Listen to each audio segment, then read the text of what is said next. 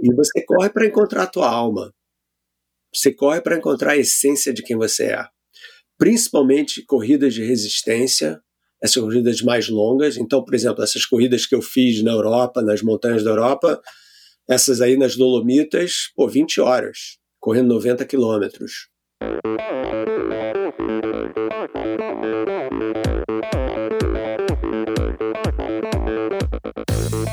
Eu sou a Fernanda Keller. Eu sou João Amoedo. Sou Poliana Kimoto. Aqui é o Murilo Fischer. Aqui quem fala é Ronaldo da Costa. Olá, sou Henrique Avancini.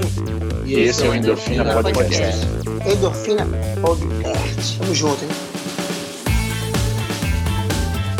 Sou Michel Bogli e aqui no Endorfina Podcast você conhece as histórias e opiniões de triatletas, corredores, nadadores e ciclistas, profissionais e amadores.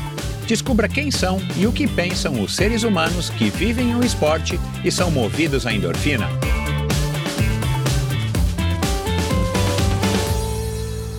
Olá, seja bem-vindo a mais um episódio do Endorfina Podcast. Esse e todos os episódios são editados pela produtora Pulsante.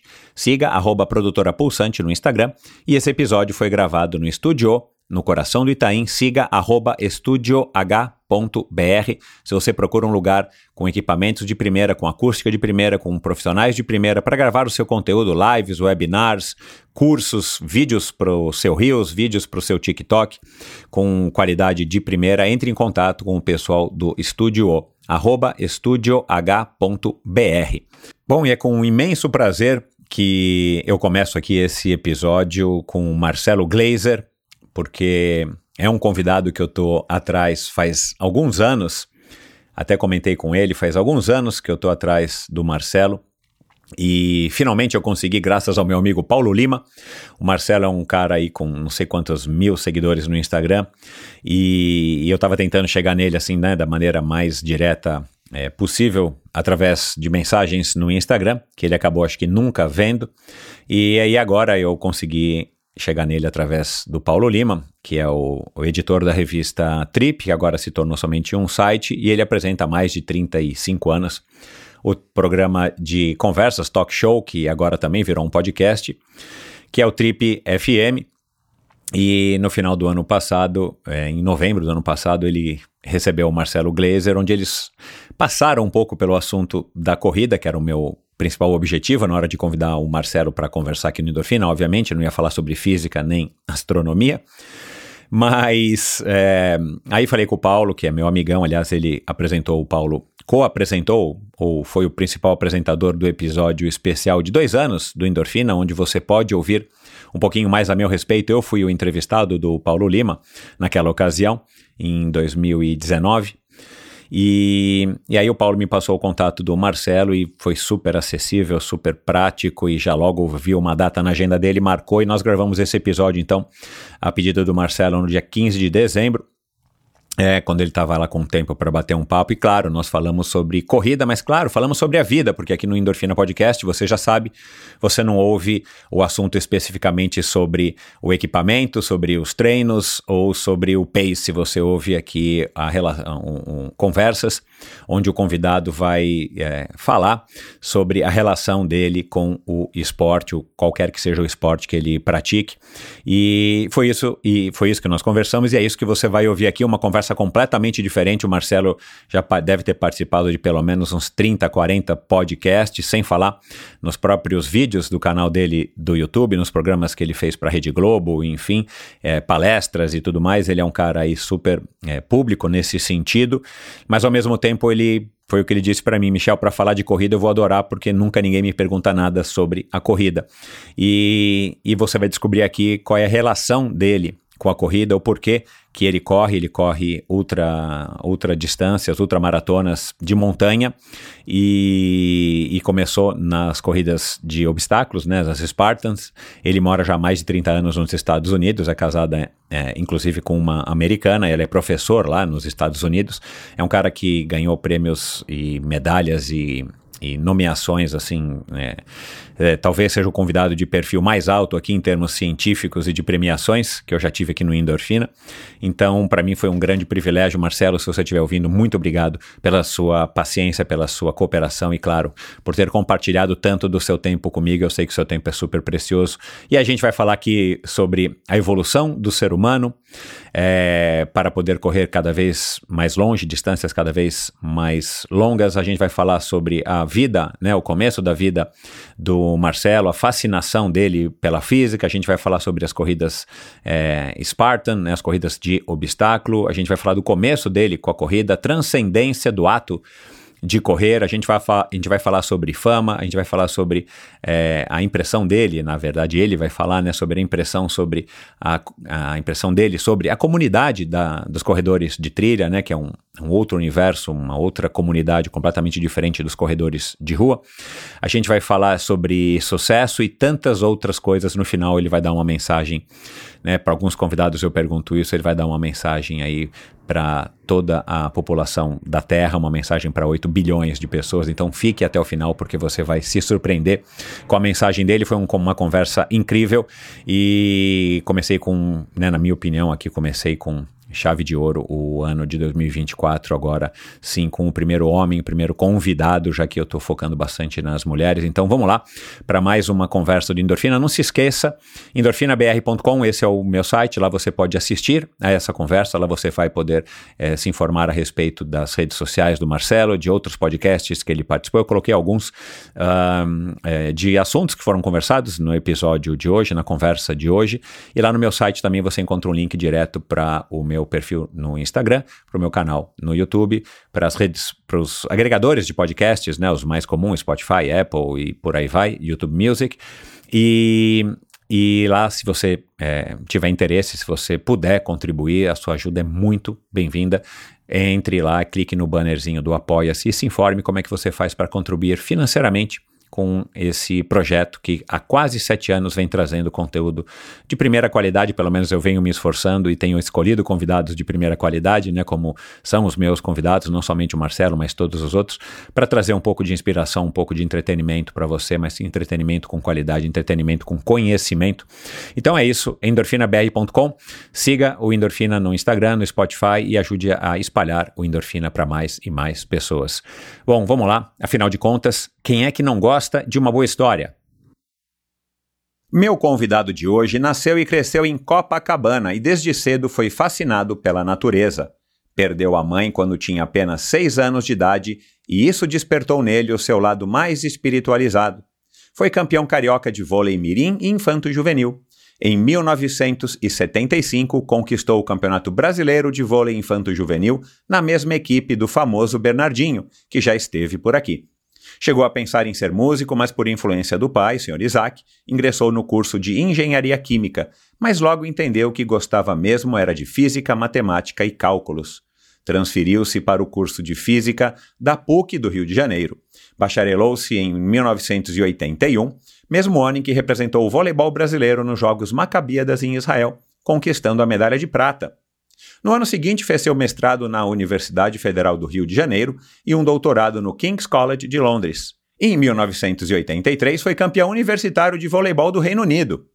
Fez um estágio de pós-doutorado no Instituto de Física Teórica da Universidade da Califórnia e no Fermilab, um dos mais importantes laboratórios de física de partículas do mundo. Em 1991, foi nomeado professor assistente de física e astronomia no Dartmouth College, em New Hampshire, e sete anos depois assumiu como professor titular do posto. Publicou cerca de 100 artigos científicos, seu principal objeto de estudo é a cosmologia. Foi colunista do jornal Folha de São Paulo e apresentou duas séries sobre cosmologia no programa Fantástico da TV Globo. Após muitos anos focado na vida acadêmica e profissional, em 2011, aos 52 anos de idade, correu sua primeira meia maratona. Depois pegou gosto pelas corridas de obstáculos Spartan e chegou a ficar entre os cinco melhores do mundo na sua faixa etária nos anos de 2014 e 2015. Depois começou a correr ultramaratonas em montanhas e trilhas pelo mundo inteiro. Entre as 18 provas de até 100 quilômetros que correu até hoje, estão algumas edições da UTMB, a Lavaredo Ultra Trail, a Vermont 50 e a Ultra Trail Cape Town. Conosco aqui hoje o físico agnóstico astrônomo, PhD em filosofia, professor, escritor, pesquisador e palestrante sobre tópicos relacionados à inovação, tecnologia, ciência, liderança e, mais amplamente, sobre o futuro coletivo da humanidade em um planeta com recursos limitados. Autor de 15 livros traduzidos em 18 idiomas e vencedor, entre outros, do Prêmio Templeton em 2019 uma espécie de Nobel da espiritualidade que anualmente é destinado a profissionais com contribuições excepcionais para a afirmação da dimensão espiritual da vida, seja por meio de insights, descobertas ou obras práticas.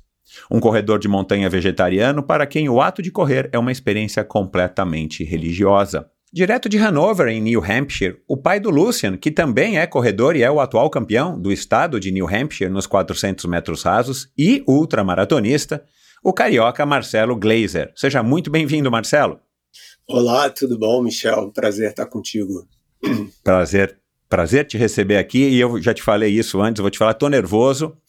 Você de longe é o cara mais erudito e, e, e, e, por assunção o cara mais inteligente que já passou aqui pelo endorfina e isso me desafia, né? Porque para quem está acostumado a conversar com atletas medalhistas é, olímpicos, com personalidades e atletas e pessoas como um Bernardinho, né? Que foi teu colega é, é, eu já estava mais ou menos tarimbado, mas com um cara tão premiado quanto você, um cara que recebeu prêmios até das mãos do Bill Clinton, eu confesso que eu estou um pouco aqui nervoso, mas vai ser um prazer. Obrigado por ter aceitado o convite, Marcelo. Oh, sem problemas, é mente sã em corpo são, certo? Então, Exatamente.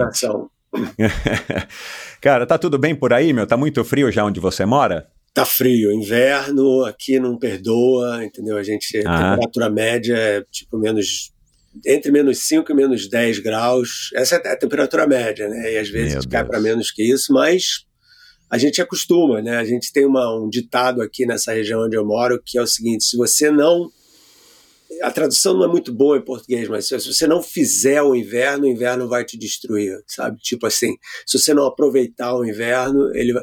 Então a gente corre quando está menos 10 graus, sabe? Bota, é. bota aqueles negócios assim no, no, no tênis e vai para neve. para esquentar. Entendeu? Ah, é, gator, para não entrar neve. Para não entrar neve e, e presa de, de aço no tênis, né? Você, ah, eu não sei como fala isso. Tipo crampon. É, é o crampon, exatamente, mas para corrida, para corrida. Cara, isso eu nunca tinha ouvido falar. É que incrível. Legal, você, um tênis normal, você é uma coisa de borracha, assim, que tem uns, uns umas presas de aço embaixo, uh -huh. desse tamanho. E você, com isso, cara, você sobe montanha, né? E a gente faz isso com, com bastão, né?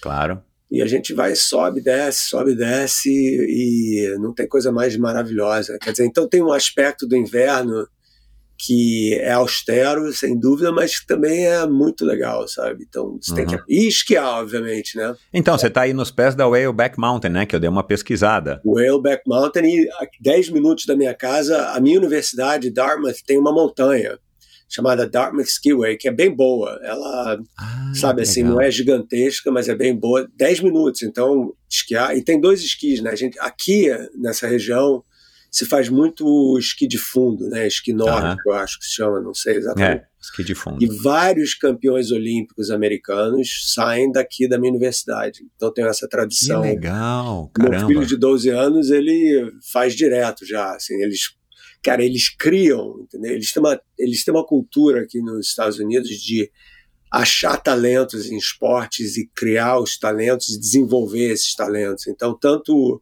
o meu filho mais velho, que você mencionou aí, o de 17 anos, esse daí, né, super fera e tal. Mas já o de 12 já está entrando, sabe, nessa, nesse clima também. Quer dizer, eles, que legal. Que bacana, cara. É um privilégio isso como pai aí, né? Você tem o privilégio de viver isso ao lado da tua esposa há tantos anos, mas a hora que você tem os filhos que estão aí vivenciando, experimentando isso, é um privilégio, né, Marcelo? É, e te enche de orgulho, né? Esse meu, meu filho corredor é tipo um garoto. Eu vi uns vídeos de chegadas dele no TMB e mesmo nos 400. No, meu, nada como ser jovem ele, e ter essa energia, né? Ele foi o primeiro jovem americano a subir no pódio da UTMB Júnior. Olha, cara, que história. legal. Foi, foi o quê? 2021, 2022? Dois anos seguidos. Ah, olha lá. Ele que fez, legal. acho, 2021 e 2022, dois anos seguidos, assim, logo depois da pandemia. E, e foi, foi meio que um convite que vocês fizeram para ele, ou ele se interessou vendo vocês correrem? Eu acho que por aí. Eu acho que tanto tá. eu quanto a mãe, né? A mãe é uhum. mais fera do que eu. A gente, nós dois corremos ultramaratonas e tal. E a gente vai muito para Chamonix, é onde é na França, né? Onde são uhum. essas corridas da UTMB. A gente quase quatro, quatro, cinco anos direto a gente vai lá. E assim que ele percebeu que tinha uma corrida júnior, ele já começou a correr e tal, e falou, vou entrar, uhum. né? E que legal. Tomou gosto e tal, mas o negócio dele é meia distância, ele é 800 a 1.500 e 3 mil metros, uhum. talvez mais. É, no track and field, no track, é. né? Uhum. Ô Marcelo, é, eu tinha te falado anteontem, né, quando a gente se falou que a gente não vai falar de física, aliás, quem sou eu para falar de física contigo, né? Mas eu tenho algumas perguntas aqui que não são necessariamente é, relacionadas com física, mas eu vou querer é, tirar aí algumas curiosidades aqui que eu acho que podem ser pertinentes também para o ouvinte. Uhum. Mas eu vou querer pedir aqui uma licença, porque eu fui impactado faz alguns meses por um, por um paradoxo que eu não sabia que existia, que depois eu descobri também, que é, ele, ele, ele tá na letra de uma música famosa do Frank Sinatra. Eu não sei se você sabe é, a música Something's Gotta Give. É, e eu podia ter perguntado isso para o chat GPT, mas eu falei, ah, já que o Marcelo vai estar aqui comigo, eu vou perguntar para alguém mais inteligente do que o chat GPT, né? Então, então eu vou, eu vou, eu vou é, querer ouvir de você, é, ou, enfim, não sei se é uma resposta, mas uma reflexão a respeito do paradoxo da força imparável que é o que aconteceria se uma força imparável fosse ao encontro de um objeto inamovível.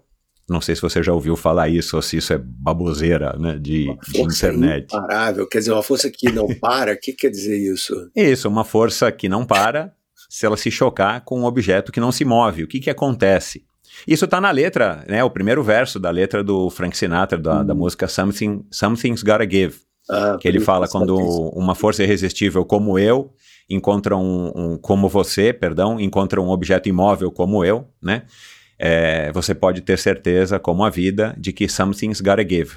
Ah, então isso Alguma é coisa vai acontecer. Essa é. é. a física do amor. Então. É.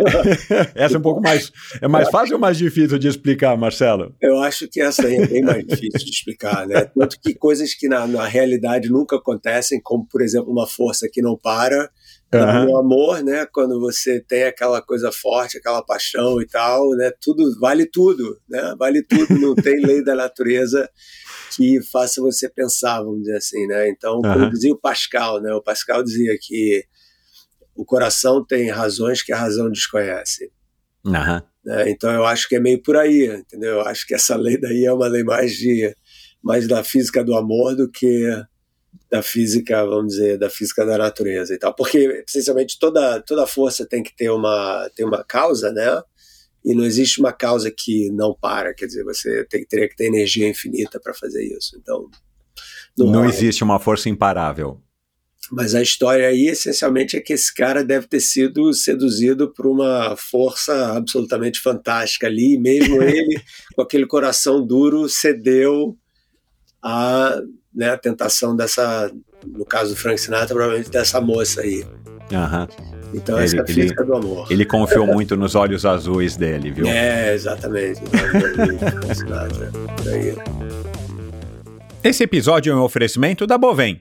Quer reduzir em até 30% os gastos de energia de sua empresa? Fale com a Bovem. Há mais de 10 anos no mercado, é líder na migração de empresas para o mercado livre de energia com uma equipe especializada e tecnologia de ponta, a Bovem oferece as melhores soluções energéticas para o seu negócio, reduzindo custos sem necessidade de investir em equipamentos. Não deixe sua empresa ficar para trás. Descubra as vantagens de ser livre com a Bovem. Bovem, de energia ela entende. A Pink é uma marca brasileira idealizada e desenvolvida por mulheres apaixonadas por esportes. E é pioneira no segmento de dermocosméticos de alta performance, inovando com o conceito do Sport Care. Reconhecida pela grande expertise em proteção solar devido aos altos fatores de proteção UVA e UVB, a Pink Chicks conta com uma linha completa para proteção facial, corporal e até capilar, com produtos de alta qualidade e alta resistência à água e ao suor a linha também conta com produtos que minimizam os atritos causados pela prática de esportes, como o ciclismo e a corrida, por exemplo, que foram desenvolvidos especialmente de atletas para atletas como você. O diferencial da Pink Chicks está na união da proteção de alta performance, beleza e multifuncionalidade. Ela conta com uma linha completa de maquiagem com proteção solar e resistência à água e ao suor. Os produtos possuem fórmulas veganas, sem parabenos, são fáceis de usar, têm um sensorial muito agradável na pele e podem ser utilizadas já a partir dos dois anos de idade.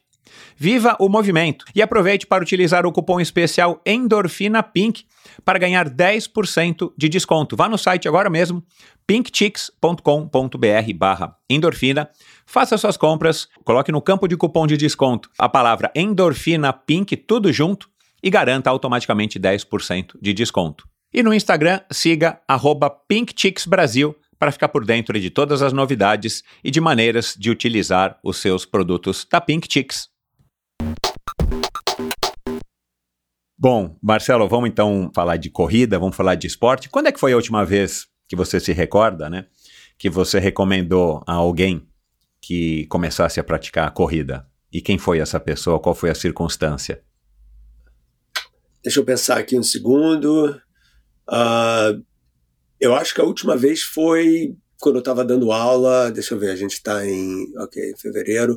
Então, as aulas começaram em janeiro e aqui, né, porque a gente tem aula no inverno nosso aqui, né, e eu, em geral, na primeira ou segunda aula, eu sempre falo para os meus alunos que vocês têm que correr, vocês têm que ir para a montanha, aproveitar o fato que eles estão nesse lugar que a gente está aqui, que tem montanha a todos os lados, né? E, uhum. Então não falha nunca. E, e, por coincidência, nessas classes que eu dou, em geral, tem uns quatro ou cinco atletas do time, de, do time de track and field, né, de atletismo da universidade e tal. Então eles acham isso tudo muito engraçado. E eu, eu virei assim uma espécie meio uma, uma, uma, espécie meio de lenda aqui na universidade, porque eu sou professor, um dos poucos professores, é triste dizer isso, que corre seriamente, né? Uhum. Então sempre e a gente às vezes eu vou depois da aula eu, eu, ponho um tênis, eu deixo já um tênis lá na minha sala e tem umas trilhas incríveis no, no próprio campus da minha universidade ao longo do rio e tal. Uhum. E eu cruzo com os alunos, né? E, e, é muito legal, né? Porque eu tô indo no meu ritmo lá, cara. Eu, eu, eu, eu não sou mais rápido, né? Ninguém com 64 anos é muito rápido, né? Uhum. Eu, mas eu vou, eu vou, né? É. Mas os caras parecem que saíram do Monte Olimpo, entendeu? Assim, os garotos sem camisa. No inverno não, porque faz frio, mas.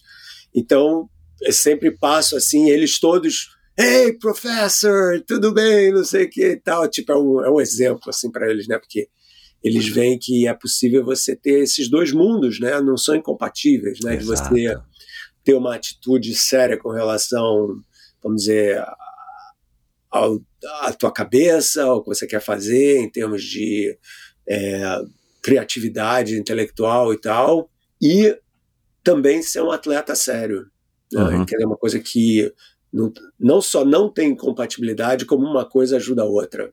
Uhum.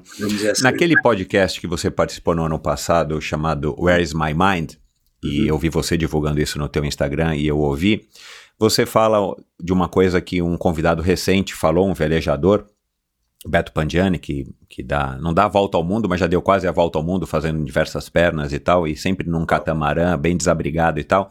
E ele falou alguma coisa aqui para mim que é a pura verdade, né? É, nós não estamos no meio da natureza quando a gente vai para uma corrida de montanha, ou você vai esquiar aí do lado, ou você vai fazer uma trilha, ou você vai velejar no oceano na, no, no sei lá onde.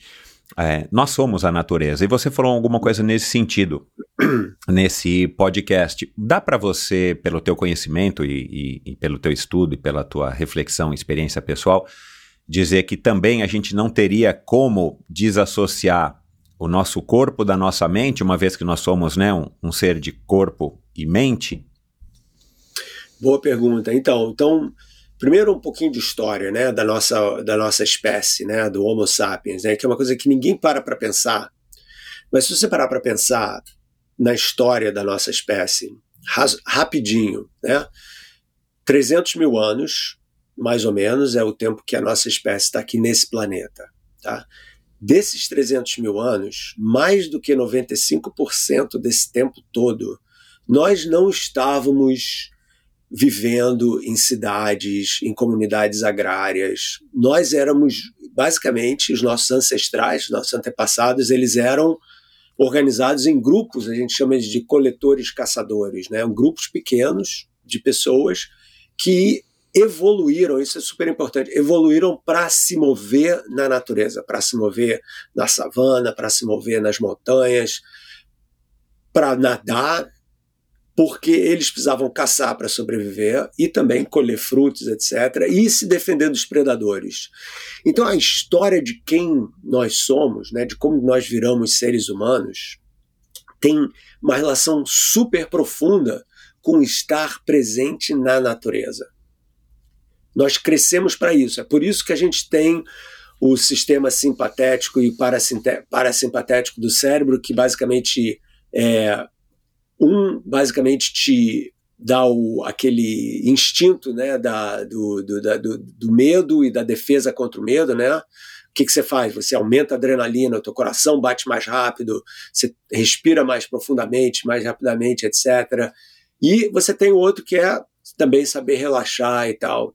Por que isso? Porque a gente precisava desenvolver esse tipo de atividade, esse tipo de intimidade, vamos dizer assim, com o mundo em volta da gente. Então, correr, a ideia de que nós, seres bípedes, corremos e que a gente desenvolveu a capacidade de suar, isso é importantíssimo. Suar, ninguém para para pensar nisso, mas suar é uma, é uma grande vantagem da gente. Por quê? Porque quando você sua, você está resfriando o teu corpo. Então, se você está correndo no calor, né, e se você é um cachorro, por exemplo, ou se você é uma pantera, você não consegue correr durante muito tempo. Você pode dar uma um sprint super rápido, né? Tipo chita, né? Que é aquele bicho que vai rápido pra caramba, mas para depois de 15, 20 segundos. Yeah. É. Né? Cachorro também é assim, não sei se já correu com cachorro e tal. Se você deixar ele fora da coleira, o cachorro vai na dele, corre, corre, Exato. corre, para e te espera. Cavalo ele não igual. fica naquele cavalo também, se bem que cavalo sua, né? É. Tem uma pequena, mas aguenta menos do que a gente. É. Né? Então o ser humano ele evoluiu para poder ter essa capacidade de uma resistência física, de é, poder fazer exercício e se mover na natureza durante muito tempo, porque vamos dizer assim, os caras vão, é, até hoje existe isso, né? Os caçadores que mantêm na África essa essa, essa tradição antiga né, de, de como caçavam há, milho, há milhares de anos atrás, de você ir atrás do antílope. Né?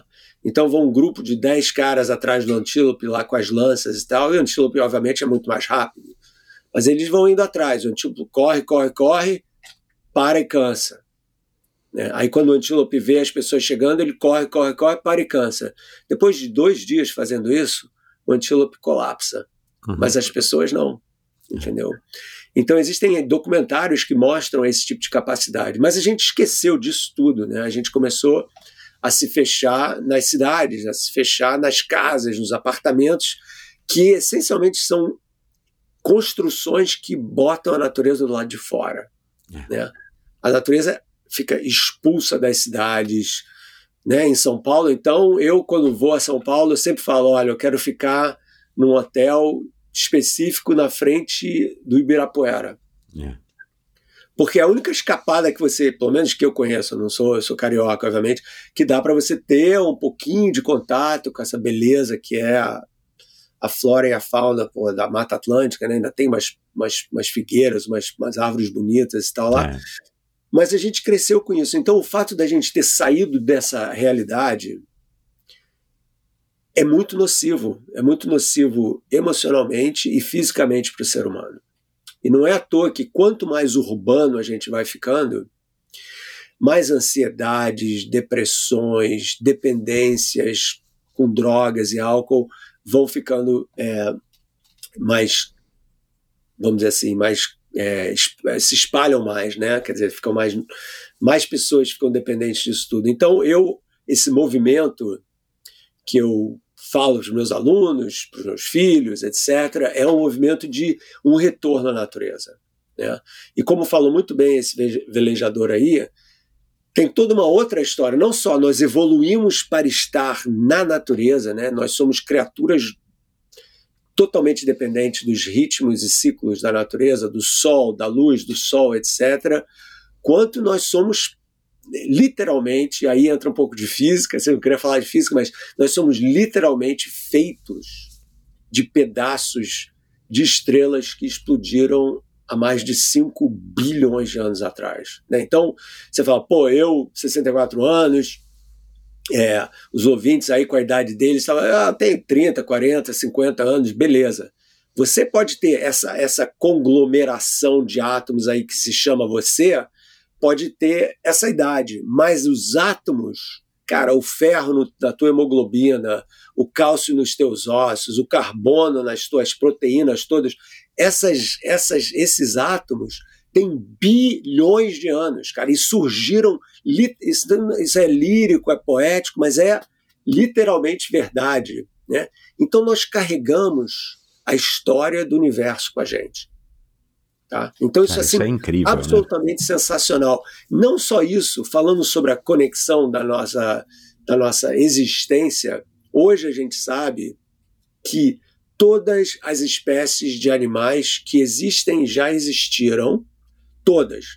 Girafa, borboleta, tiranossauro, pterodátilo, etc., vieram, são descendentes de uma única bactéria que existiu há mais ou menos 3 bilhões de anos atrás. Essa bactéria é a Eva, cara. Essa é a Eva de todas as espécies. Então, esse negocinho, essa, esse ser unicelular, né, começou a se multiplicar, a se dividir, e você tem as mutações que acontecem naturalmente, essas mutações vão mudando o código genético lá da, da, da vida, e eventualmente vai se transformando, e você tem aí um ser não unicelular, mas com mais de uma, um, mais de uma célula. As esponjas que a gente usa para tomar banho, não sei o que, foram os primeiros, etc. E eventualmente vai dar nos répteis, vai dar nos mamíferos, vai dar no Homo sapiens. Tudo isso veio, entendeu? Bifurcações de vida.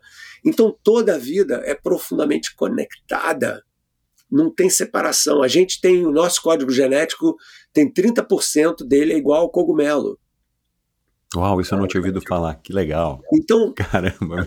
É uma conexão profunda. Então, absolutamente, nós somos a natureza de uma forma cientificamente ultra comprovada e super importante também emocionalmente, porque quando você Todo mundo sabe do efeito, eu chamo disso de. Uma palavra que em português é meio mais ou menos, mas eu acho muito linda e eu uso muito, que é o efeito de maravilhamento.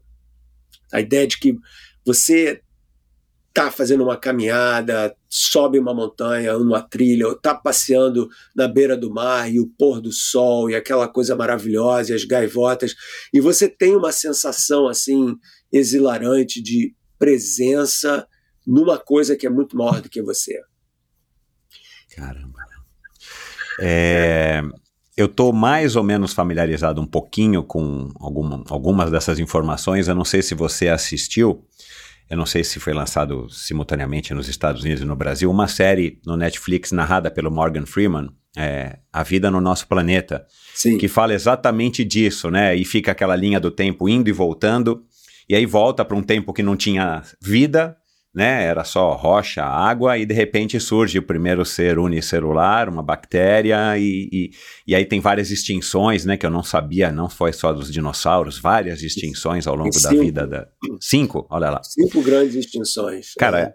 uma série dessa, né, que é produzida pelo Steven Spielberg, então ela tem um visual muito bacana para nós, né, que somos leigos, a gente quer também um pouco de entretenimento, mas elas, elas valem assim como, né, como uma, uma mini aula de de, Com certeza. de física, Ela... de química, de biologia. Tem muita série muito ruim, né? Essas aí, principalmente as de seres alienígenas e coisas do gênero, mas essa série e várias outras, as do David Attenborough, Planeta Nossa, é. Terra, 1, 2, 3, etc. Essas aí são absolutamente fantásticas, magníficas. Eu vi a do Morgan Freeman é, com meu filho aqui de 12 anos e tal, e ela é baseada no que a gente chama de cutting edge, ciência cutting edge, entendeu? Tipo, ah, ciência na fronteira e tal. Isso. Então, e com, obviamente, com Steven Spielberg bancando e tal, animação gráfica de altíssimo nível. Né? Exato, né? é. E, e, e o Morgan Freeman, ele é um apaixonado pela ciência. Eu, Já li isso. Ele, ele, tinha um, ele tinha uma série aqui muito legal que de, de programas de ciência e tal, e eu participei, participei de duas. Uau! Dois programas. Que legal. Uma das maiores emoções da minha vida foi ouvir o Morgan Freeman falar o meu nome. Falei, Porra, o cara falou o meu nome. Eu achei o máximo, assim, entendeu? Eu também fiz uma com a Oprah Winfrey, também a mesma coisa. A mulher falando, Marcelo Gleiser, blá, blá, blá, blá. Falei, que legal, cara. muito Que legal. Então, então, ele, o Morgan Freeman, é um entusiasta da ciência, então, quer dizer, tem credibilidade aquela, aquela Aham. série. Ah, então pronto, geral, vamos recomendar né, aqui pra todo mundo assistir, porque é divertido pra caramba, meu. Super. Instrutivo, né? Netflix, Sim. Netflix sim, History Channel não. Na Ah, maioria não? dos casos. É, essas séries deles são muito sensacionalistas, entendeu? Muitas Uhum. delas. Não todas. Aham, Eu já participei de algumas bem legais com eles também. uhum. Mas quando começa a falar que os alienígenas construíram as pirâmides do Egito, etc., aí, cara, aí ferrou. Mas, mas por outro lado, voltando aí à, à questão da natureza, sem dúvida, eu acho que o estar na natureza, entendeu? Isso é por isso que eu gosto muito de correr. E tudo bem, as pessoas também nadam, né? O, triat, o triatlon é perfeito para isso, né? Porque você nada, você anda de bicicleta, você corre, né?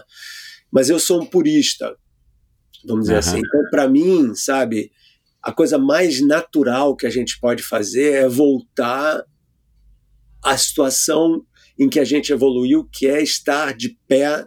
Eu não corro descalço, mas de estar no meio do mato, entendeu? Isso para mim é absolutamente exhilarante, é uma, uma coisa assim que eu preciso fazer. Se eu não faço durante três, quatro dias, eu fico muito nervoso. Vamos Uhum. dizer assim, né? Eu preciso ir para a natureza. Muitos corredores de montanha que já passaram aqui pelo Endorfina relatam isso, né? Dessa, dessa conexão com a natureza.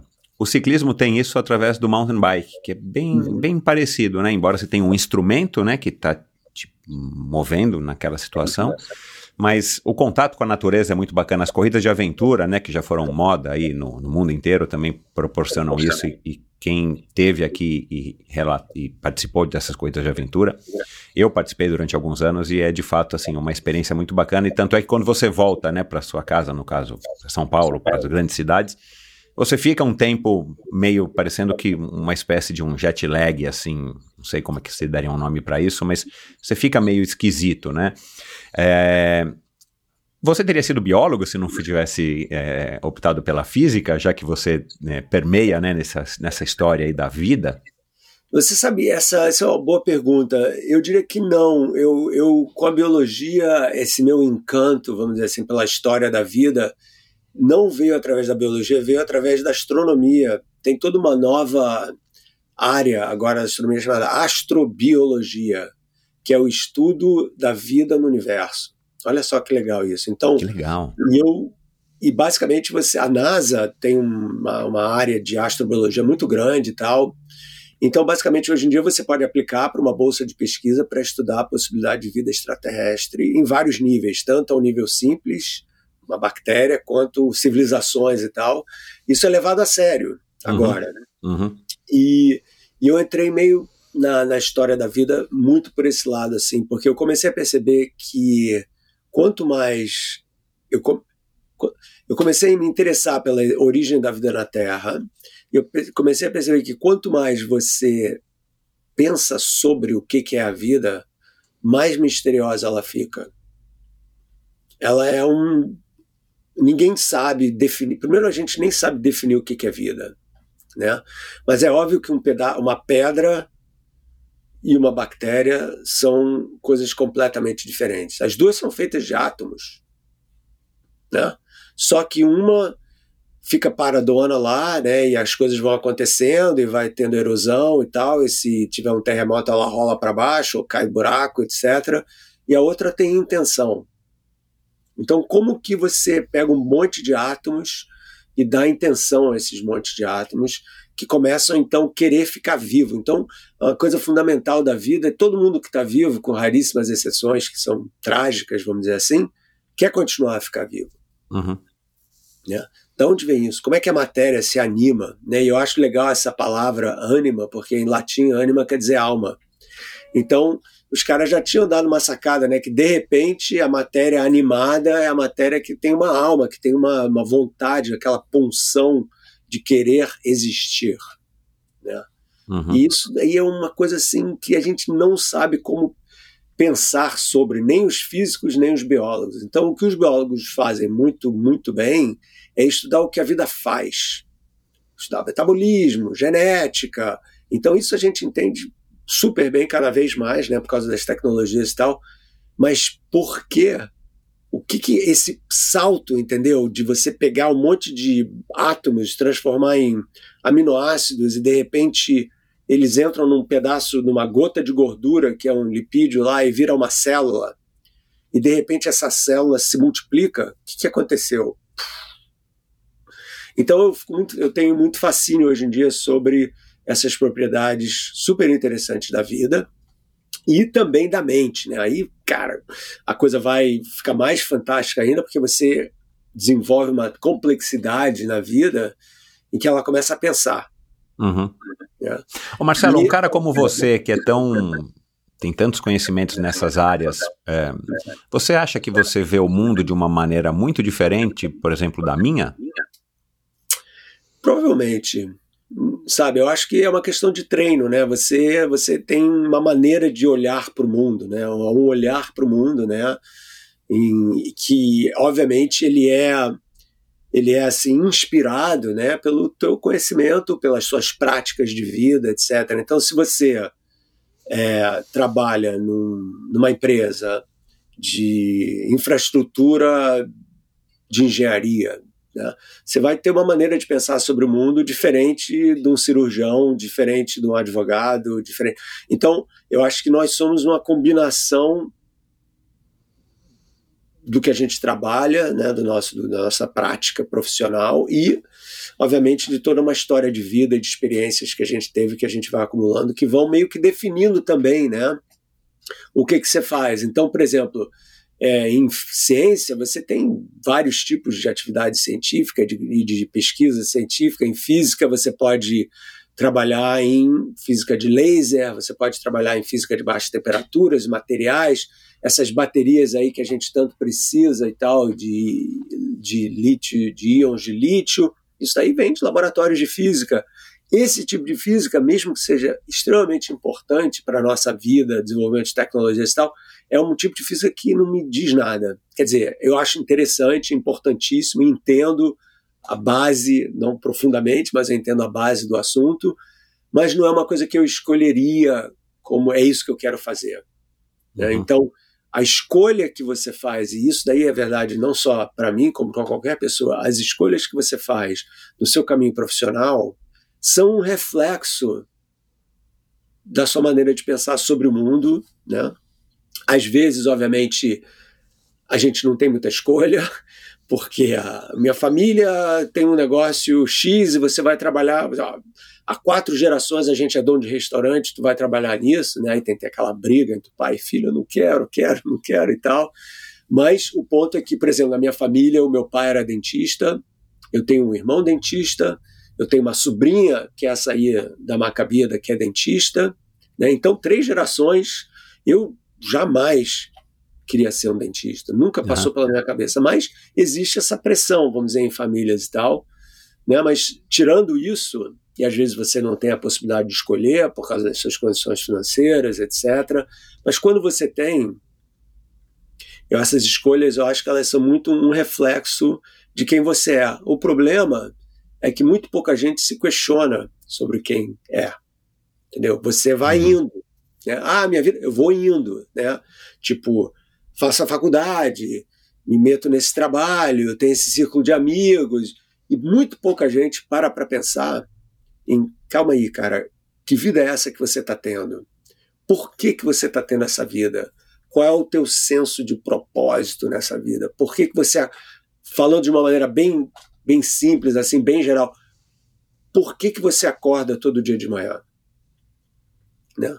Que, que faz você sair da cama? É, vai trabalhar para ganhar um salário e no final do mês, sabe, fazer um, um churrasco com os amigos? Ótimo!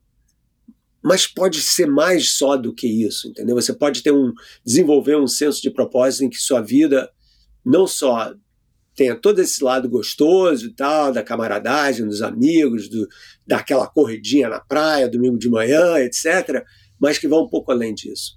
Né? E eu sempre fui uma pessoa muito movida por esse senso de propósito, entendeu? Por querer construir uma vida que, para mim, pelo menos, vale a pena ter sido vivida. Esse é o ponto. Então, eu não quero chegar, espero chegar, mas eu não quero chegar aos 90 anos e olhar para trás e falar, desperdicei a minha vida, entendeu? Eu quero voltar para trás e falar, cara, não dava para fazer muito mais. Né? Eu tenho uma tatuagem nas minhas costas, que aliás é uma história bem legal, eu, porque judeu não gosta de tatuagem, né? Eu sou de origem judaica e tal, uhum. tem uma história. E eu sou, tô, me desliguei muito, vamos dizer, dessa tradição mais religiosa do judaísmo. Culturalmente eu me identifico direto com isso e tal, mas quando eu minha minha esposa em 2013 é, eu estava correndo meia maratona, fazendo essas coisas e tal. Ela falou, ah, ela é psicoterapeuta. E ela falou, eu tenho uma paciente que falou que fez uma corrida de obstáculos chamada Spartan e que você vai na lama e que você se arrasta embaixo de arame farpado e você sobe sobe corda e carrega saco de areia nas costas. Eu falei, cara, que coisa horrível. E ela falou, acabei de registrar você e eu numa. Eu falei, what? Como? É, isso ela falou pra gente isso aí em maio. Foi em maio. Eu falei, ela falou, ah, é, e qual é que você registrou? Ela falou, é, se chama Beast.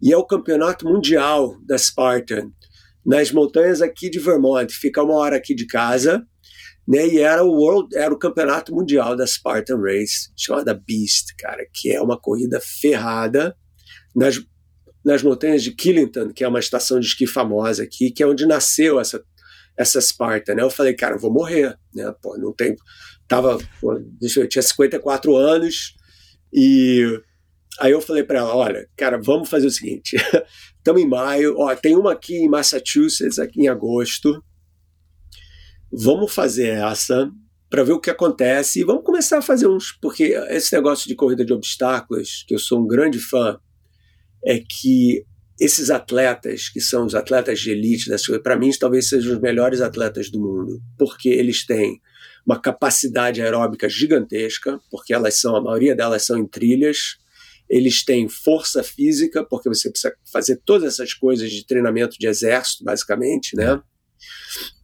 e uma disciplina incrível de treino e tal, principalmente nas de maior de distância, né?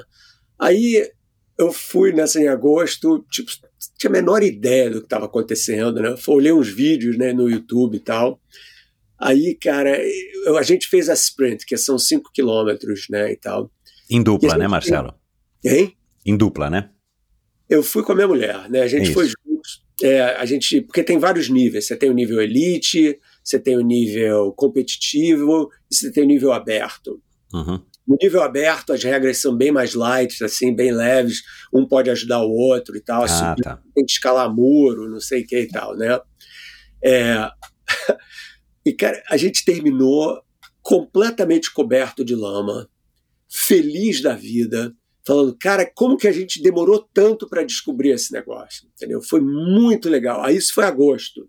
Aí eu falei, é, mas para fazer o campeonato mundial da Beast, cara, a gente tem que, sabe, treinar melhor e tal. Aí teve um retiro, maior sorte isso. Tava começando esse negócio de Spartan aqui. Uhum. O CEO da Spartan, que é um cara chamado Joe DeSena, tem uma fazenda em Killington, aqui, pertinho de casa, e ele organizou um retiro com 15 pessoas, reunindo os atletas elites dele para treinarem essas 15 pessoas em como fazer tudo que é técnica, cara. Subir corda, pular muro de dois metros e meio, tem, tudo isso tem técnica, né? uhum. né? Carregar saco de 50, de 50 quilos não, mas de 40 quilos nas costas e tal. Aí a gente se inscreveu, entrou, passamos cinco dias fazendo isso.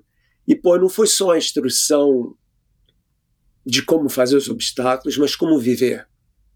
Tipo, cara. É, parece que acorda de madrugada, vai cortar lenha, né? Eu já vi um podcast ele falando que ele faz isso com os filhos, com, com jovens. É, e, e eu fiquei amigão dele.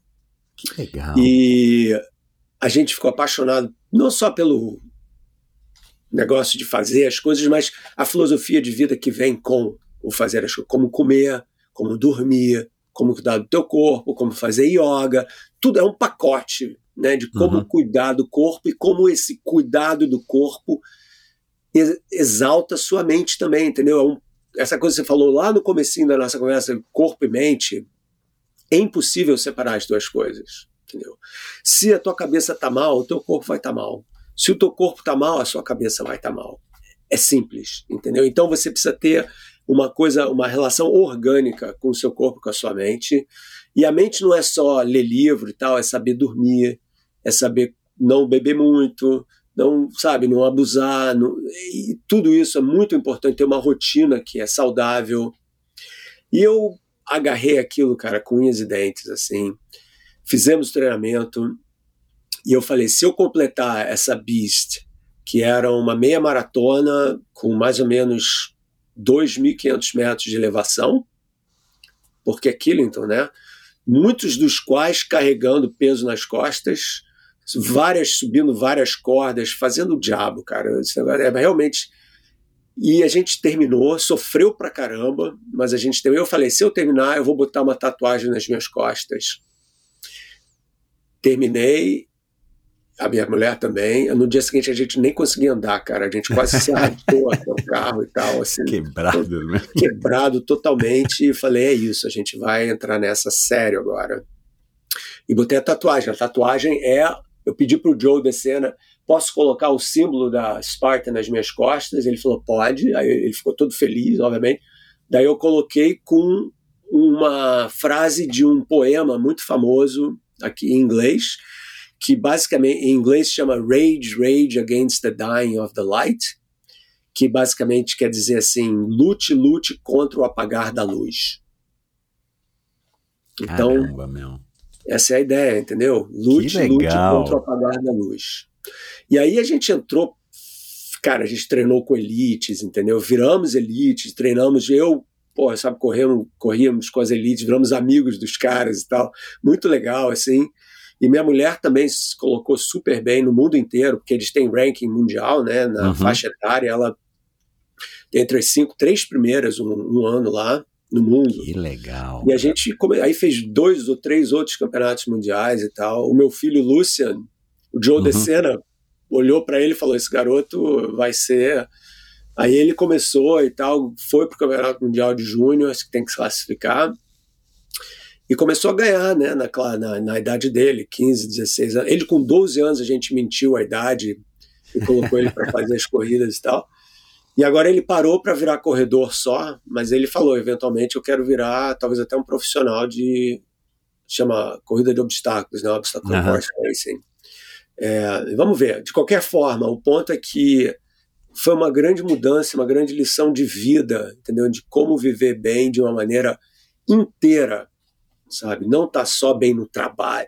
Não, você não pode estar só bem no trabalho, você tem que estar bem inteiro. E aí as coisas acontecem. Uhum. E para você, foi a primeira vez que você teve uma, um contato mais próximo, mais íntimo com uma comunidade completamente fora da comunidade acadêmica? Porque você jogou vôlei na tua né, adolescência e tal, teve resultados super legais, como eu falei. Aí depois você ficou, né, pelo que eu entendi, completamente afastado.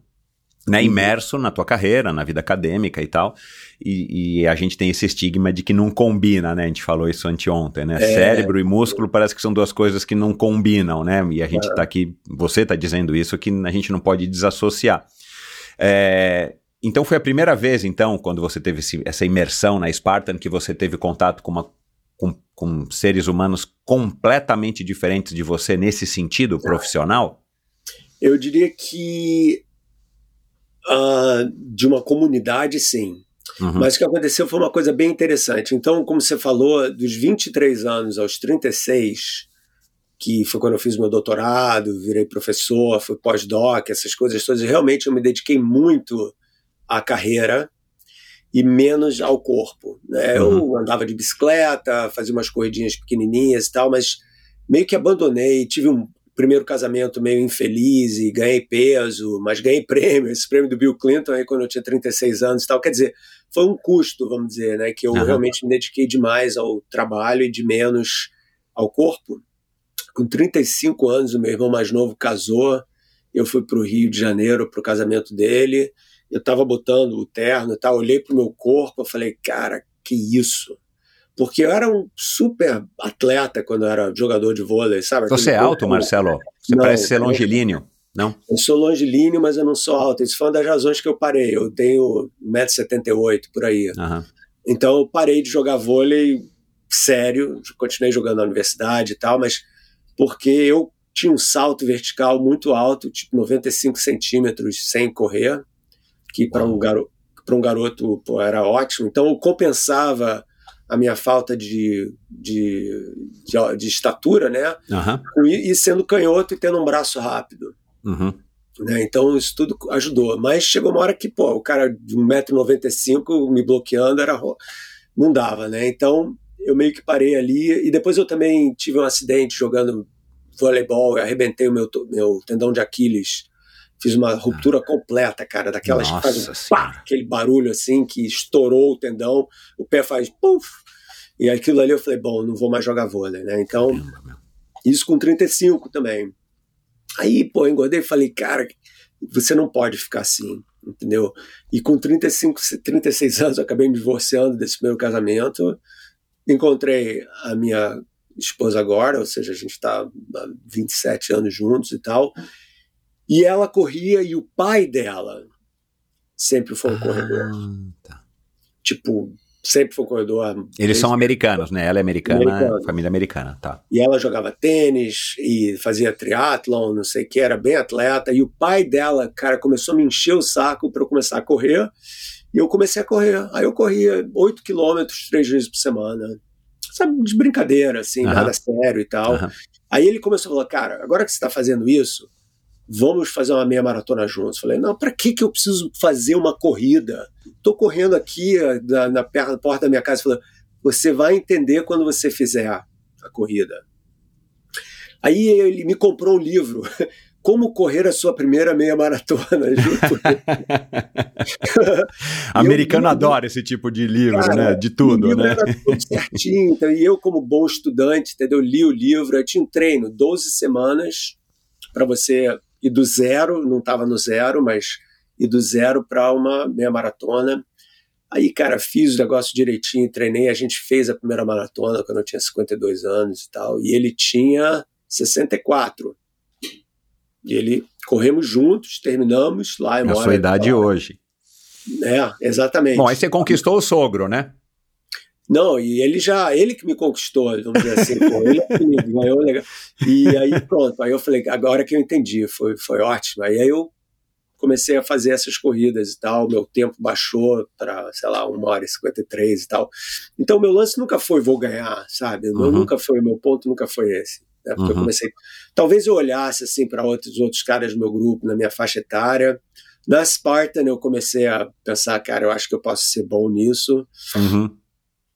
Acordava às 5 e meia da manhã todo dia para treinar 45, 50 minutos no meu porão, tem um mini, mini, mini como é que chama? Mini academia. Academia, academia. porão. Mas, anyway, então foi uma mudança de vida. Então, quer dizer, eu realmente fiquei mais sério depois dos 50 e tal. E agora eu falo para os meus amigos que acham todos que eu- eles me acham louco, meus amigos físicos, né? Que não- e outros também, todos a pessoa acadêmica, com raríssimas exceções, fala, pô, você é louco. Para que, que você vai fazer? Por que, que você faz isso? Né? Você corre da onde? Pra onde? Pra quem? Por quê? É, e você corre para encontrar a tua alma. Você corre para encontrar a essência de quem você é. Principalmente corridas de resistência, essas corridas mais longas. Então, por exemplo, essas corridas que eu fiz na Europa, nas montanhas da Europa, essas aí nas Dolomitas, pô, 20 horas, correndo 90 quilômetros. Né? E você, cara, você encontra a essência de quem você é, porque o teu corpo quebra, a tua cabeça quebra, você não tem caloria, você não tem nenhuma glicose mais no teu corpo. Então, o comer, como você come, como você se alimenta, como você se movimenta, sabe? E você está exposto à essência de que não tem mais nada, não sobrou nada daquele ego. O ego, cara, desaparece, entendeu? Não interessa, porque todo mundo quebra. O David Goggins também quebra, entendeu? Todo mundo Xingando, quebra. mas quebra. Ele acha que ele não pode quebrar, mas todo mundo quebra, porque uhum. todo mundo vai puxar o seu limite, né? E a única maneira de você entender quais são os seus limites é tentar ir além deles. Né? Um dia eu escrevi, uma, um, eu escrevi um livro conhecido chamado A Ilha do Conhecimento, em português, uhum. né? E eu falei muito do conhecimento científico, filosófico nesse livro, mas você pode adaptar isso direto para o seu conhecimento do teu corpo também. Né? Porque vamos supor que você acha, ah, eu posso fazer isso, ah, eu corro 5 quilômetros e tal. Aí você começa a puxar o teu corpo, a treinar e a puxar os limites do teu corpo, essa ilha de quem é você vai crescendo, né? E essa ilha tem todo esse oceano do desconhecido em volta, né? Porque toda ilha tem um oceano em volta, né? E o que é incrível é que quanto mais você consegue fazer fisicamente, mais você acha que você pode fazer fisicamente. Então, e se equipa para fazer isso, né? Então, e mais você e menos você sabe quais são os seus limites. Por exemplo, quando você corre, ah, eu só vou correr 5 km e vai ficar nisso, aquela tua ilha não cresce. Mas você fala, cara, vou tentar 10 km. A tua ilha cresce. Vou tentar uma meia maratona. A tua ilha cresce mais um é. pouquinho. Cara, vou tentar uma meia maratona, uma maratona inteira. Cresceu mais. Aí você fala, cara, tem uns caras que fazem mais do que maratona. Como é isso? Aí cresce mais ainda, entendeu? Então, e ao mesmo tempo você vai fazendo outros tipos de atividade física, né, que foi o caso da corrida de obstáculos, etc. e tal, e você vai entendendo cada vez melhor quem é você, o nível que você tem de dedicação ao que você quer fazer, aquele ímpeto, não de ganhar, entendeu? Mas o ímpeto de encontrar a essência de quem você é e de encontrar, talvez, através das atividades. Pelo menos eu conheço melhor essas atividades físicas mais longas e tal. Uhum de encontrar uma espécie de transcendência no ato do esporte. Né? Porque quando você está, cara, na montanha, morrendo ali depois de 10 horas, subindo e descendo aquelas montanhas e tal, e você vê aquelas vistas magníficas, né? E aquilo ali te enche de uma espiritualidade, sabe, de uma conexão de volta ao mundo natural, né? Por que, que essas corridas são tão, estão ficando cada vez mais populares? Por que, que as corridas de obstáculo estão ficando cada vez mais populares? Porque as pessoas estão sentindo uma necessidade muito grande dessa reconexão com a essência do que, que significa ser um animal humano. Né? E essas corridas per permitem isso, entendeu? Você se reconecta com essa essência de ser um animal humano, ou seja, um bicho que corre, mas que pensa, né? E que sente. E essas três coisas, né? Você correr, pensar e sentir, cara, todas elas se unificam no ato dessas corridas magníficas aí que, pô, você pode fazer. E, aliás, aliás, a UTMB se reuniu com a Ironman agora. Não sei se você está é. sabendo disso. Sim. Eles fizeram a parceria, né? E a UTMB então começou a fazer várias corridas no mundo inteiro com o selo da UTMB. Né? Eu fiz uma a minha última, a última ultra foi na Suíça. É, eu me inscrevi agora para uma lá na Itália, na Toscana, em março, que eu não sei se eu vou fazer, que a minha mulher não quer que eu faça, porque é muito perto do meu aniversário. Mas o ponto é que eles começaram a fazer todas essas corridas e tem uma agora em Paraty. Isso, então. É, aconteceu no ano passado, vai ter de novo esse ano, né? Uma corrida que a comunidade aqui vibrou, a Fernanda Maciel veio para cá, foi uma coisa, foi muito celebrado, valorizado e o Brasil, eu não sei o quão próximo você tá da comunidade de corredores de trilha, de montanha aqui, mas assim, tem, tem uma comunidade, claro, é, é, nichada, mas é grande, é, é dedicada, são pessoas boas, né? A gente tem pessoas aí muito famosas, pessoas que estão batendo recordes e, e principalmente os, enfim, de uma maneira geral, todo mundo que participa é uma comunidade muito unida, né? Então prestigia, né? Tanto é que tem corrida de montanha no Brasil, acho que de, de norte a sul, né? Sim, não, eu estou sabendo, eu conheço várias dessas pessoas, porque é por causa da UTMB, eu vejo então. eles lá e tal. E, e, é muito legal ver isso, né? E o brasileiro adora, né? É tão legal, eles botam sempre uma blusa do Brasil e tal. É. Tem a bandeirinha em geral lá no, no, Como é que chama? Não sei como é que chama em No português. bib number, no número de peito. No é. número de peito e tal. Dor, dorsal, sei lá, tem um é, nome. Dorsal, pode ser dorsal também. Mas, Marcelo, você medita? Eu pouco. Uh -huh. Eu faço yoga todo dia. Ah, legal mas eu não, eu não tenho a prática do sentar, vamos dizer uhum. assim, sabe, de ficar 15, 20 minutos e tal. Uhum. Para mim, essas corridas nas trilhas que eu em geral faço sozinho são uma meditação em movimento. Uhum. É você tá totalmente no presente, né? Porque trilha tem essa, né? Aqui, pelo menos, é muita pedra, então, muita essa raiz. Não, é, você tem que ficar concentrado, né? Não dá para você viajar muito nos pensamentos, né? Não, não é que nem a trilha na Califórnia, até na Europa, a maioria delas são bem mais fáceis em termos de obstáculos. Aqui não, cara. Aqui é corrida de obstáculos mesmo na trilha, sabe? É muita raiz. Você desviou o pensamento, você vai pro chão. Não, você cai. Eu caio sempre. Eu peguei três costelas três anos atrás e tal, caindo assim. Acontece toda hora né? Uhum. Mas faz parte, são as medalhas que a gente carrega para ter o privilégio de poder fazer essas Você não coisas. corre ouvindo música? No início, quando eu estava começando a fazer as minhas meia maratonas e tal, eu corria. Hoje em dia, absolutamente não. Não. Eu... Você gosta exatamente dessa sensação de estar tá na natureza isolado, né? exatamente. né? A, a, música ia tirar tudo isso e, eu, eu e para mim, cara, hoje em dia, a maneira como eu evoluí, em termos de corrida, em termos de espiritualidade nos últimos 15, 20 anos da minha vida, o ato de correr é um ato de celebrar o sagrado na natureza. Entendeu? Então, para mim, quanto mais eu estudo sobre o planeta Terra, usando toda a minha ciência, quanto mais eu entendo sobre a natureza da vida, quanto mais eu me meto nos bosques e nas montanhas que tem por aqui, mais eu entendo o quão, quão privilegiado nós somos de poder podermos estar aqui nesse planeta, nesse momento, celebrando a beleza que é esse ecossistema que a gente faz parte. Então, esse livro aí que eu vai sair daqui a pouco aí no Brasil, em março, é um livro que basicamente traz toda essa experiência da ciência de por que, que o nosso planeta é um lugar que deveria ser considerado sagrado no universo, por ser uma morada da vida que certamente é muito rara se houver em outros lugares, com a complexidade que tem aqui, né? E o estar na natureza, para mim, é uma maneira de você celebrar isso, né? Eu, quando entro numa floresta, numa trilha, eu falo, bem-vindo ao templo entendeu? Que legal, cara. Esse é o templo, cara. O templo é o mundo. Esse é o nosso templo. Sempre foi. A gente passou 240 mil anos da nossa história coletiva no templo. Para essas pessoas, a natureza era sagrada. Para as comunidades indígenas, o mundo é sagrado.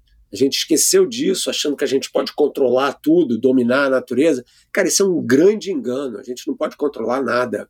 Ao contrário, a gente pode destruir pode usufruir até um certo nível, mas a gente não está acima da natureza, a gente faz parte da natureza. Então, estar na montanha, na floresta, nos lagos, nos rios, onde for que a gente esteja perto do mar, é uma maneira da gente prestar essa homenagem ao planeta que permite que a gente exista.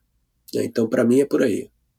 Nos últimos anos, com todo esse conhecimento acumulado, e você segue acumulando muito conhecimento, transmitindo, obviamente, também, é, o teu nível de otimismo com a raça humana, ele está aumentando ou diminuindo? Olha, eu luto para manter o otimismo vivo. Né? Eu não só luto para manter ele vivo, como eu tento inspirar as pessoas a seguir essa maneira de olhar para o mundo, de entender por que, que nós somos importantes aqui. Então, todo esse meu trabalho de divulgação científica, os livros, os artigos que eu escrevo, as palestras que eu dou. Em agosto eu estou indo para o Rio de Janeiro, eu vou ter um palco inteiro lá na Rio Innovation Week, que é uma mega celebração e tal, e eu vou fazer questão nesse, nesses quatro dias que eu vou estar lá de mostrar para as pessoas por que, que a gente precisa, eu chamo disso de ressacralizar o planeta entendeu? De aprender um pouco com as comunidades indígenas, que eles já sabiam há muito tempo, que é, cara, se a água é ruim, se o ar é ruim, a gente não vive. É, é simples, entendeu? É simples, que a gente precisa beber, a gente precisa respirar. O planeta dá isso pra gente. Se isso, se a qualidade da água e do ar são ruins, a gente vai ficar doente. É. Um planeta doente não pode manter uma vida saudável, qualquer tipo de vida animal ou humana. E a gente precisa entender isso rápido, porque a gente não tem muito tempo.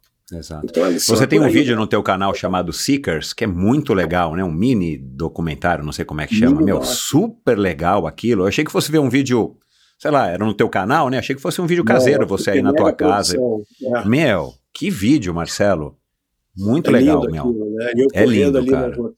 E o cara que foi o diretor é um cara da, da Net Geo, da National Geographic, Ah, super premiado. Meu, a fotografia é belíssima, né? A história do Navarro lá, do personagem. Len. Nessifer, grande figura. O cara largou tudo, era professor, pô, o cara é, é navarro, né? Mesmo, índio mesmo, e ele é professor de engenharia na Universidade do Arizona. Largou tudo para voltar às raízes, para celebrar Cara, que lá a legal. cultura dele, entendeu? O cara, Que muito legal. gente boa. É, Ô, Marcelo. Tá. Você, você ganhou o prêmio Templeton, eu vi que foi uma cerimônia em Nova York, né? Aí você dormiu, no dia seguinte você acordou e foi correr no Central Park, é pra realizar ali Eu corri aquele no momento? dia da cerimônia, cara. No dia da cerimônia. No dia da cerimônia, eu e meu sogro. A gente correu lá, deixa eu ver, seis, 10 quilômetros no Central Park, no dia, para se preparar que legal. emocionalmente e tal. Né? Ah, E- e desse último eu não lembro, mas certamente no outro dia eu fiquei uns dias em Nova York, sim, eu fui de novo. Aham. Que é o Central Park é sempre um lugar legal, assim, tipo, é o Ibirapuera de Nova York. Exato, né? exato. Quando você, você, você corre todos os dias, você tem uma, uma dinâmica, uma rotina de correr dia sim, dia não? Quem que te treina? Então, eu tive um técnico quando eu comecei. Primeiro, quando eu comecei a fazer Spartan, eu tinha um dos elites deles lá para para ganhar um bulk, né, para ficar fortinho Aham. e tal. Então, é, então ele foi meu treino. Quando eu transicionei para ultramaratonas, hoje eu não faço mais Spartan. Aham. Eu saí dessa para me dedicar mais às corridas de longa distância. Eu tive um treinador que acabou de ganhar o prêmio de melhor co- corredor master de montanha dos Estados Unidos, chamado Uau. Max King. O nome do Aham. cara é Max King, é um cara super conhecido e tal, super gente boa. E ele foi meu técnico durante três anos. E, e aprendi, né? Você, uma vez que você tem um técnico durante três anos, você fala, ó, você faz assim, você faz, repete, repete subida e descida de ladeira, faz isso, faz aquilo. Quer dizer, então você aprende. Hoje em dia eu não tenho mais nenhum técnico, Aham. eu faço tudo sozinho, Uhum. mas, mas é isso. Então eu corro em torno de cinco vezes por semana. Legal. É muito importante não correr todos os dias, ter pelo menos, pelo menos um dia que você não corre, para Uhum. o teu corpo se é, regenerar, né? Regenerar. É, e outra coisa que eu faço é fundamental não só correr, como fazer. Eu faço yoga e, e musculação também. Ah, e quanto bacana, mais é velho você vai ficando, mais você tem que fazer musculação é. Uhum. para evitar perda de. Porque, cara, é uma, uma, maldade isso que o tempo faz contigo, mas se você não faz nada durante duas semanas, você vê, cara. Literalmente você vê Você o teu músculo ir embora. Entendeu? É verdade. É, então você tem que ser totalmente consistente. E as pessoas, ah, você, o meu, um dos meus irmãos uma vez falou, pô, você fica fazendo isso porque acha que vai viver para sempre? Eu falei, cara, absolutamente não. É o dia a dia, cara, é a qualidade do dia a dia que faz diferença. É viver bem, né? Conosco mesmo bem. e, claro, tem que ter saúde para isso, né? Energia, e tá aí como eu dou essas palestras e tal, fica uma hora lá no palco na frente de duas mil pessoas. Cara, é uma performance, né? E você tem que estar bem, você tem que se locomover bem, tem que saber. Né? Então, Fôlego você tá ótimo. Tem que, exatamente. Então tem toda uma disciplina de treino e de alimentação e de dormir que vão juntas com as corridas que eu faço. Em geral, cinco vezes por semana. Esse ano eu dei uma diminuída no volume, não na quantidade no volume em termos de milhagem por semana, para dar uma pausada e tal. Eu acho também isso é importante. Mas ano que vem eu retomo as minhas. Não, também não corro tanto assim. Não, quando eu estava no, no, no pico das minhas, dos meus treinos, eu diria que corria entre 80 e 90 quilômetros por semana. Marcelo, é bastante. É, É um amador, é. né? É impressão ou você tá com um desse Aura Ring, esse anel que mede tudo? Aura Ring. lá. e você, Verdade. você é ligado nisso, assim, você também procura se cuidar também nesse aspecto, assim, de monitorar, de se entender, de olhar para dentro através desses gadgets. Eu nunca fiz, nunca tinha feito, até surgir esse Aura Ring. O meu filho mais velho, que adora gadgets, ele me falou: pai, compra esse negócio, você vai gostar. E eu falei: ah, não sei e tal. E eu realmente gosto muito desse anel. Ele me ensinou a dormir, Olha lá. porque você tem toda uma maneira de qualificar, entendeu? Os aspectos diferentes do teu sono, quanto de sono profundo você tem, quanto de movimento, REM, eu não sei como falas em português. É, REM. E, e quanto de sono leve, quanto você fica acordado e tal, e, e como o álcool afeta a qualidade do seu sono. O brasileiro tem um péssimo hábito que é comer tarde. Isso é horrível também. É muito ruim comer tarde. Comer tarde e ir para a cama direto com aquela barriga cheia, cara, isso é terrível. É. Afeta a qualidade direto do seu sono. Então, todas essas coisas, eu não faço isso. Eu como super cedo e tal. Sempre fiz isso antes do Oura Ring. Aham. Mas é, então ele, ele te dá uma certa disciplina, sabe? Ele te ensina e, e é batata, cara. Quando eu acordo mal, eu vejo ali as minhas as minhas é, as minhas estatísticas, meus dados e É um lembrete, né, Marcelo? É bom porque vai mantendo a gente, é como se fosse um, um treinador, alguém te lembrando, né? Olha, volta pra linha, volta pra linha, né? você exagerou. Tem muito isso. É. São- o único problema do Oura Ring é que pro tipo de atletismo que eu faço, eles não são muito bem calibrados, entendeu? O pessoal, eles são mais calibrados para as pessoas que têm uma vida mais normal. É. que não correm 20 quilômetros no domingo, Uhum. entendeu? Mas correm Uhum. 5. né? Uhum. Então, quando eu faço esse tipo de corrida mais longa, eu fico três horas na floresta me movendo e tal, os caras, eles falam, exagerou, calma, não sei o que, aí me dão um- um- uma nota baixa pra caramba. Ah, entendi. Porque também esse tipo de exercício compromete um pouco a qualidade do seu sono, né? Quando você abusa. É. Então, pra, então isso daí, mas eu calibrei isso e não dou muita bola e tal. Eu falo, pô, cara, correr 15, 20, 30 quilômetros é óbvio que vai afetar, entendeu? Uhum. Mas, mas é isso. Então eu gosto do Oura Ring. E você consome conteúdo de, de corrida, de treinamento? Sei lá, você falou de sono, né? Você deve ter ouvido falar já do Matthew Walker, né? Que tem um podcast super legal e prático que você. Ele vai dando dicas, né? Sobre a Uhum. questão do sono, Então, sono, açúcar, sono e cafeína. O Huberman Labs também, né? Huberman Lab é um dos podcasts E- mais ouvidos, eu vi a lista. É, ele é bom. E eu também muito, eu tenho muito podcast de, tri, de trilha, sabe? De pessoas que trabalham, que correm trilha. Ah, tá. Uhum, Tem uma, toda uma comunidade enorme aqui nos Estados É. Unidos e na Europa também. uhum. Então são os trilheiros e são engraçados pra caramba e dão, convidam pessoas ótimas. Então, esse pessoal mais velho, eles têm 50 e poucos anos e tal. Então, Uhum. é meio a minha turma, né? São os the Legal. old goats, né? Os bodes velhos que ficam subindo e descendo montanha lá. Você tem que ouvir o Endorfina, porque tem muita gente aqui, Old Goat também, que já passou pelo Endorfina, viu? Das Ah, corridas de imagino, montanha. cara. É, imagina, vou, vou ouvir, cara. Vou, vou virar fã de vocês aí. Legal. Para caminhar aqui para o final, Marcelo, Uhum. você, você se tornou uma celebridade, né? Não no sentido. É, uma pessoa célebre, não celebridade nesse sentido pejorativo, né? Que, Sim, sim. que hoje em dia se tornou popular, né? É, e você, cara, conheceu pessoas que eu imagino que sejam incríveis, né? Só para falar aqui do Bill Clinton, ou sei lá, é, o Joe DeSena, né? Que você conheceu. É, qual foi a pessoa que você mais assim se surpreendeu de ter conhecido, que você falou, nossa, eu vou conhecer o fulano amanhã, olha, eu encontrei hoje numa festa, não sei aonde, o ciclano. Putz, que pergunta difícil. Porque eu conheço um monte de prêmio Nobel, né? Por causa da física e dos prêmios e tal. Ahn, Mas alguém que você admirava e que você admira, e que você falou, puxa, eu tive a possibilidade de conhecer, caramba, meu, que privilégio. hum, Porque você nunca sonhou com isso, né? Dá pra entender que você é um cara que foi se, né? Você foi procurando o seu caminho e chegou onde você chegou, né? Eu acho que talvez tenha sido assim em termos de pessoas conhecidas e famosas e tal. Eu tô pensando aqui que tem muita gente incrível que eu tenho conhecido na minha vida, né? Aham. Mas eu vou dar uma de brasileiro aqui, porque é o Caetano Veloso, Ah, é uma das legal, pessoas cara. que eu sempre amei, assim, entendeu? Desde garoto e tal. E E teve uma hora que eu estava num show do Milton Nascimento, há muito tempo atrás, um, um tempão com meu irmão mais novo e tal. Uhum. E o Caetano Veloso estava sentado lá na frente, e eu estava meio para trás e tal. E o meu irmão falou, e eu tinha acabado de lançar uns livros, estava assim, meio conhecido no Brasil e tal. E meu irmão mais novo falou: Você acha que você é famoso? Vai lá, dá um outro Caetano Veloso. Vamos ver se tu é famoso mesmo. Aí eu, eu falei, pô, cara, que absurdo, nada a ver. Aí ele falou, não, vai lá ver o que acontece, pô, não custa nada. Aí eu fui. Falei, oi, Caetano. Aí ele olhou para mim e falou, pô, Marcelo Glazer, cara, acabei de ler teu livro e escrevi uma música inspirada nesse teu livro. Uau! Que se chama Livros.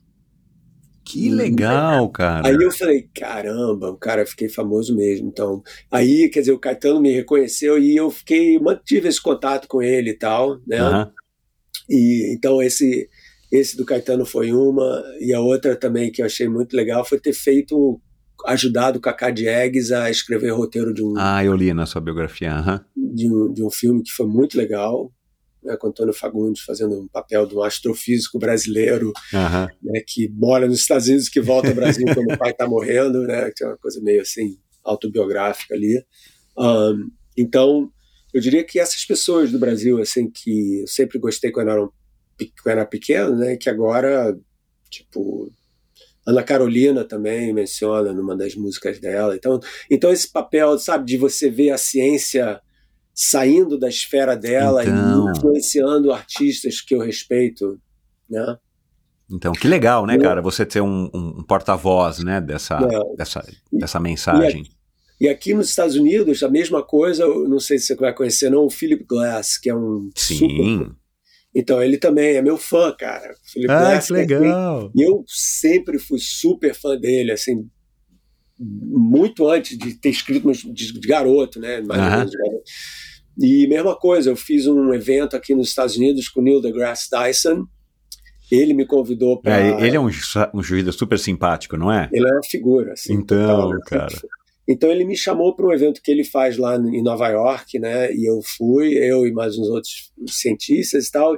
E na plateia estava Philip Glass. Caramba, Marcelo. Aí depois, depois a gente terminou e, e o Philip Glass veio direto falar com eu estava assinando o livro, dando autógrafo livro, o Philip Glass veio direto falar comigo, falou: "Poxa, eu queria continuar a conversar contigo, eu gostei muito das suas ideias". Falei: "Sério?". Aí ele me deu o e-mail dele, o telefone, eu marquei e eu fui, fui na casa dele, a gente jantou e tal, o cara é super legal. E esse daí para mim foi um dos grandes momentos, assim, de pessoas que eu realmente Que admiro, legal. que então são eles e obviamente um monte de escritores famosos e tal, Salman Uhum. Rushdie, gente assim, é o Paul Oliver Sacks também, sabe, pessoas que eu sempre gostei muito e que eu conheci. Fora, obviamente, todos os cientistas aí que Uhum. são famosos e tal, que o pessoal conhece. E dentro da comunidade da corrida, já que você está agora né, inserido na, na- na- nas corridas em trilha, e eu entendo que é um esporte é, ao mesmo tempo solitário, né? Porque você está sozinho correndo e muitas vezes você né, não fica vendo tantas pessoas, diferente de correr a maratona de Nova York, né? A maratona de Chicago, que você está né, dentro de um shopping center praticamente correndo. É, assim, o que, que você tem notado, assim, qual a sua percepção sobre, sobre a sua ótica, né, de um cientista aí, barra meio filósofo e tal, pensador, é, da comunidade, né, da, da- dos corredores, assim, que você tem aprendido, inclusive, com eles, né, porque a gente tem sempre uma troca com todo mundo que a gente se Claro. relaciona, né? Eu, eu diria que é a comunidade do pessoal que, principalmente o pessoal que faz corrida de trilhas ma- mais longa distância, né? Então os ultramar, chamam de ultramaratonistas, né? Que é um nome meio ahn, é absolutamente fantástica. É uma comunidade de pessoas humildes, mesmo os grandes campeões que são super seres hum- seres ultra-humanos, vamos dizer assim, né? São pessoas assim incríveis que ajudam uns aos outros, sabe? Que tem aquela coisa de, pô, se tem um cara com problema no meio da corrida, eu vou parar e vou ajudar essa pessoa, mesmo que eu perca um pouco de tempo no meu tempo de chegada. E a ideia da mentoria, né? De você ter mentores, né? Todos os caras com mais experiência adoram ser grandes mentores para o pessoal mais jovem, né?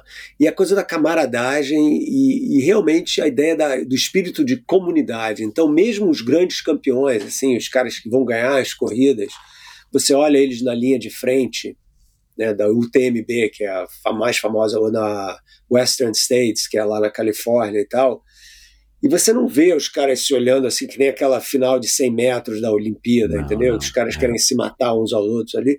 Você não vê isso. Você vê, cara, uma coisa de um espírito de estamos nessa juntos, a gente faz uma coisa totalmente a, que a maioria da população do mundo acha totalmente maluca, né? correr 50 quilômetros ou mais. É, mas a gente faz isso e esse espírito de crescer enquanto ser humano, né? Essa é a ideia, né, cara? Você está fazendo isso para se tornar uma pessoa melhor. Não porque você vai ganhar o primeiro lugar, mas porque você está participando desse processo, né? De estar tá lá, né? E, e porque é uma coisa que invariavelmente traz sofrimento, né? Quer dizer, toda corrida, se você é competitivo, traz sofrimento. 100 metros, 800. Meu filho fala, pai, a corrida mais difícil que existe é de 800 metros. Tem muita gente que fala isso, né? é, né? 800 metros é, é assim realmente violento. É, a, a segunda volta dele. é. Eu gravei com o Joaquim Cruz, né? Pede para ele ouvir, ele entende português? Joaquim Cruz, cara. Oh, eu gravei com ele. Fantástico. E ele fala um pouco disso, né? Uma prova é nobre, é mas ao mesmo tempo dificílima, né? Dificílima, né? Em termos de. Você tem que ter uma, uma, uma cuidade mental incrível para persistir no negócio, né? E essa que é a especialidade lá do meu filho e tal, né? E eu falo, é, pode ser, mas é uma dor rápida, entendeu? É. Não é que você fica com 10 horas com dor. Vai ficar 10 horas com dor, para tu ver o que acontece. Então eu acho meio diferente. Eu acho que isso daí unifica um pouco as pessoas elas se ajudam, né? E tem todo o lance dessas ultramaratonas, você tem as. Como é que chama isso? As. Ah, em português eu não tenho a menor ideia. Os lugares onde você vai parando para se alimentar. É, as estações de apoio, né? As aid stations. Estações de apoio, é. exatamente. E, pô, e os voluntários nessa estação são muito legais, cara. Tem toda uma comunidade super. Então você chega lá, cara, com uma dor na perna, uma câmera, o cara para, põe gelo, te ajuda. Assim, muito bacana isso, né? E, e eu acho essa comunidade muito. Isso não tem nas corridas de obstáculos, por exemplo. As corridas tem uma, uma coisa mais testosterona e tal. E eu meio que foi saindo um pouco mais na direção dessas ultramaratonas, tem mais a ver. E tem uma coisa da longevidade também, né? Corrida de longa distância em trilha, em termos de longevidade de esporte, é muito boa, porque uma coisa é você praticar corrida em asfalto, em concreto, desnível, todo dia, né? Isso daí, cara, é muito pior para as suas articulações do que você correr em trilha. Uhum. Né? E não só porque você está numa trilha de terra, mas porque tem variabilidade de terreno. Então você de, muda a velocidade, você muda a passada, você caminha, você tem que fazer hiking, né? Ninguém, nem os caras que ganham, é. todo você está subindo uma coisa assim, você caminha, né? É. Então desce ladeira só. Então essa mudança de passada, ela engaja outros tipos, é, outros grupos de músculos e isso daí ajuda também na longevidade que você tem enquanto corrida. Então, por isso que eu gosto também dessas atividades. Pra, quero, eu sempre falo, pessoal, se algum dia eu morrer, que todo mundo vai morrer, eu quero morrer no meio de uma montanha, sabe? Porque eu vou morrer feliz. Marcelo, é duas perguntas para terminar. Qual que é a sua definição de sucesso? A minha definição de sucesso é você terminar um trabalho achando que fez bem não é tanto como as pessoas veem o que você fez, né? Muita gente acha que o sucesso é uma coisa que acontece no mundo de fora para dentro. Ah, o cara se deu bem e tal. Para mim, o sucesso é uma coisa que vem de dentro para fora. Sabe, é você ter orgulho de ter feito uma coisa que você sabe que você se entregou corpo e alma a fazer bem. Não interessa se é um trabalho, se é uma corrida, se é, é criar um filho, fazer uma macarronada para a moçada, mas o sucesso vem de dentro para fora e não de fora para dentro. Não são as pessoas que estão lá fora que vão definir se você é uma pessoa de sucesso ou não. É você que vai definir isso. Legal. E vamos supor que num passe de mágica esse podcast aqui fosse ouvido e assistido por 8 bilhões de pessoas. Qual é a mensagem que você passaria? Mensagem que você passaria? Lute, lute contra a escuridão É Tá isso. tatuado nas tuas costas. Exatamente. Legal. Marcelo, teu, o teu livro sai agora em março, né? É, como é que vai chamar em português? The Dawn of a Mindful eh, Universe. Vai chamar O Despertar de um Universo Consciente, ou de- O Despertar do Universo Consciente, um manifesto para o futuro da da humanidade. humanidade. Legal, vamos comprar, vamos ler, vai estar à venda aí na, né, em todas as livrarias digitais e, e físicas. E o teu, o teu retiro, né, o Island of Knowledge, a, a Ilha do Conhecimento, que você né, começou aí agora recentemente lá na, na Toscana, ele é aberto para todo mundo? Como é que faz? Né? Eu, eu dei uma pesquisada aqui, mas não entendi direito. É, ele, é, é- ele em princípio ele é aberto para todo mundo, tem várias atividades diferentes, né? Tem uma que é mais para liderança corporativa, Aham. e o que é e o que é o mais aberto, vamos dizer assim, para todo mundo são os cursos que eu vou dar lá. Ah, que legal. E eu estou fazendo uma parceria com uma empresa brasileira que se chama Latitudes, que é uma empresa Aham. muito, muito incrível. Uhum. E, e as pessoas teriam que ir através da Latitude, Da mas a gente ainda está montando isso e tem muita Uhum. gente me escrevendo já perguntando.